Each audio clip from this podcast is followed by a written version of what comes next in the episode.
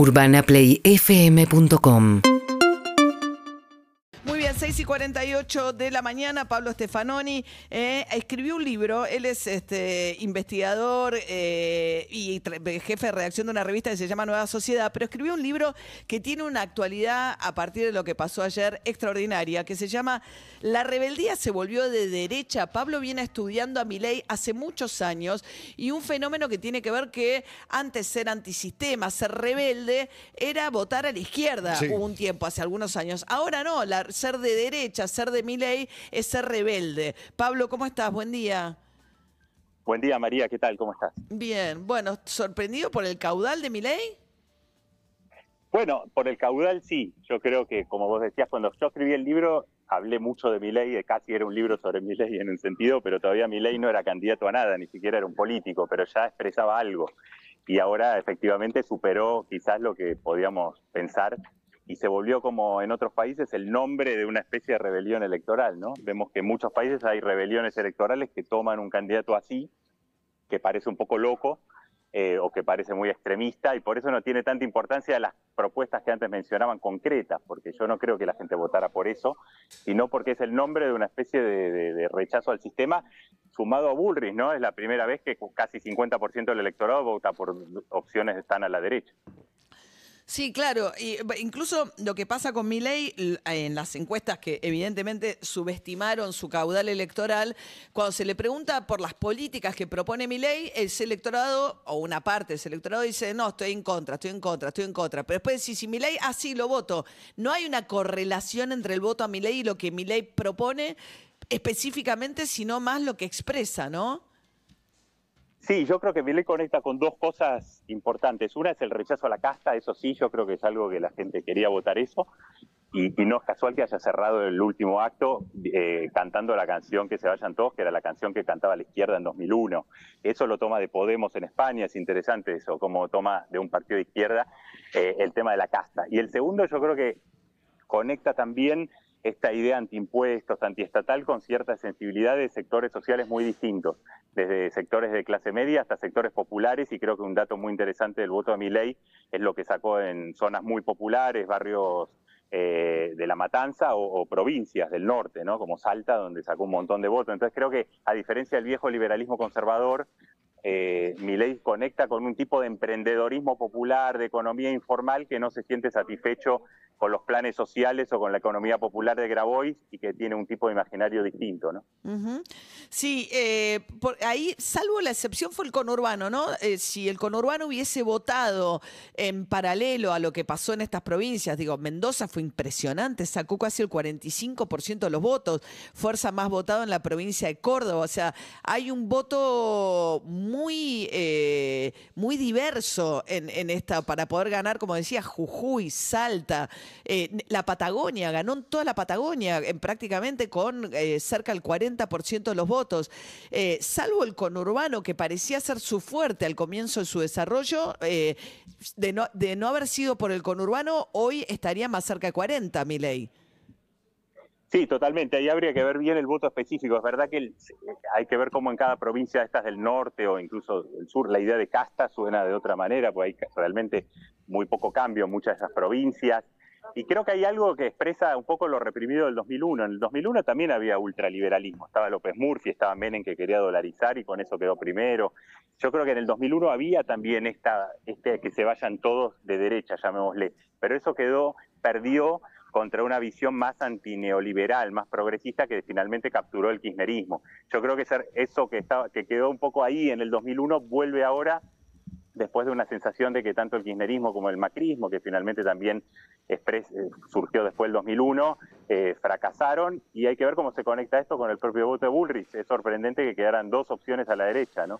Eh, como decía antes, porque Bullrich también, lo de Bullrich es más paradójico porque ella era parte de ese 2001 y era la ministra más impopular de la Rúa y hoy de algún modo expresa esta idea de refundación del país por derecha. Ahora, eh, eh, es curioso, porque sí, ayer lo, analizábamos con Diego Reynoso, eh, que es este analista de opinión pública, eso, parecía que estos dos resultados juntos no se podían dar, ¿no? Que si ganaba, si Milei tenía una muy buena elección, era expensas de una derrota de Patricia Burrich en la interna con Larreta.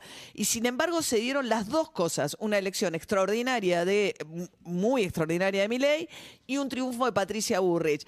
Ahora, se suponía que del, triunfo de la, interna entre Burrich y Larreta surgía él o la muy probable presidenta de los argentinos. Sin embargo, Milei se mostró tan competitivo que ahora, ¿cómo discute con Patricia Bullrich o cómo hace Patricia Bullrich para discutir con Milei y al mismo intento, eh, tiempo tratar de captar voto moderado?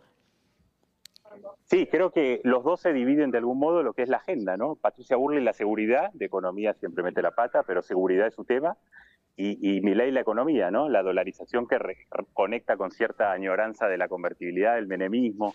Y entonces, hasta ahora pensamos que era un juego de suma cero, donde si mi ley crecía le sacaba Bullrich y si crecía mi ley, eh, Bullrich le sacaba a mi ley. Pero la, la, realidad es que la derecha se expandió hasta llegar, creo que hasta el 47%, ¿no?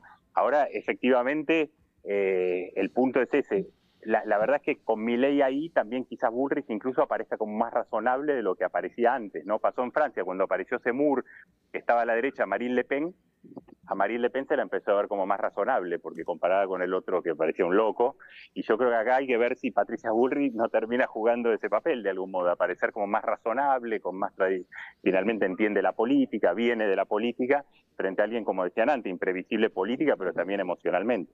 Emocionalmente, ese es un factor, ¿no? Y, pero incluso si uno piensa en Trump y en Bolsonaro, también son figuras em, que aparecen emocionalmente muy inestables o eh, intolerantes, intolerantes a la frustración sobre todo, eh, de, de enojo muy fácil.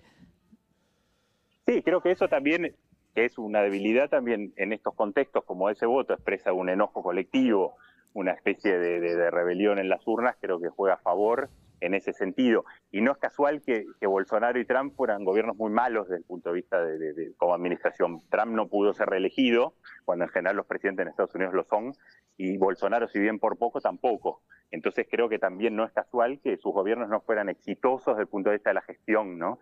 Tuvieron cierta adhesión ideológica, pero no lograron gestionar. Y además, bueno, mi ley no va a tener mayoría en el Parlamento, lo que mencionaron antes, gobernadores en contra, sindicatos y movimientos sociales fuertes. Es realmente un, si mi ley pudiera llegar a ganar, sería un experimento muy novedoso en, en un país como Argentina, ¿no? Sí, eh, bien, sale tremendamente competitivo. Argentina parecía un poco fuera de un fenómeno que a nivel mundial se venía dando, que es que la frustración también se expresaba vía la extrema derecha. Acá hay un triunfo ideológico enorme de Macri también, ¿no? Que ha puesto a dos cabezas, a Milei por un lado y a Patricia Burrich. Anoche estaba eh, feliz, entusiasmadísimo con este resultado, Macri. Sí, eh, yo creo que hay un triunfo ideológico. Eh, mi ley, pese a que mucha gente no coincide con lo que él decía en todas las cosas, como ustedes decían antes, venta de órganos, eh, destruir el Estado, mucha gente no quiere destruir la educación pública aunque vote por mi ley, pero es verdad que fue un candidato muy ideológico, fue el más ideológico de todos y fue interesante porque no estuvo dispuesto a resignar nada de su ideología para. Claro, no se moderó.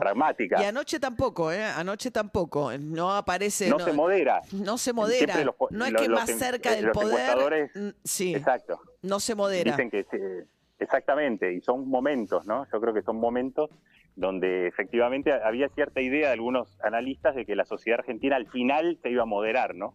Como que al final iba a ganar la reta, o iba a haber porque era una sociedad que en el límite era moderada. La gran pregunta es si esto va a potenciar a mi ley más porque viene con esta inercia o va a generar un efecto vértigo que bueno, que genera algún tipo de activación de frenos, es decir, bueno, finalmente los que votaban por mi ley no imaginaban que iba a ganar, posiblemente, entonces hay que ver cuál de los dos efectos genera, pero en, en todo caso está Bullrich ahí, que bueno, está muy a la derecha para lo que es la política argentina, ¿no? Por lo menos en temas de seguridad y economía, no tanto en temas sociales como el aborto, el matrimonio igualitario, pero, pero yo creo que la, vamos a ver qué hace Bullrich para volverse, yo creo, más, si ella va a buscar intentar captar un voto más moderado y sea ella la que se modere un poco para tratar de ganar ese voto y ver qué pasa si el peronismo muestra algún reflejo después de esto, ¿no? Bien, Pablo Eh, Stefanoni. eh, la rebeldía se volvió de derecha, un, li- un libro que es un presagio, este, visto desde hoy, que publicó en el 2021 la editorial Siglo XXI. Gracias, Pablo. Urbana Play 104.3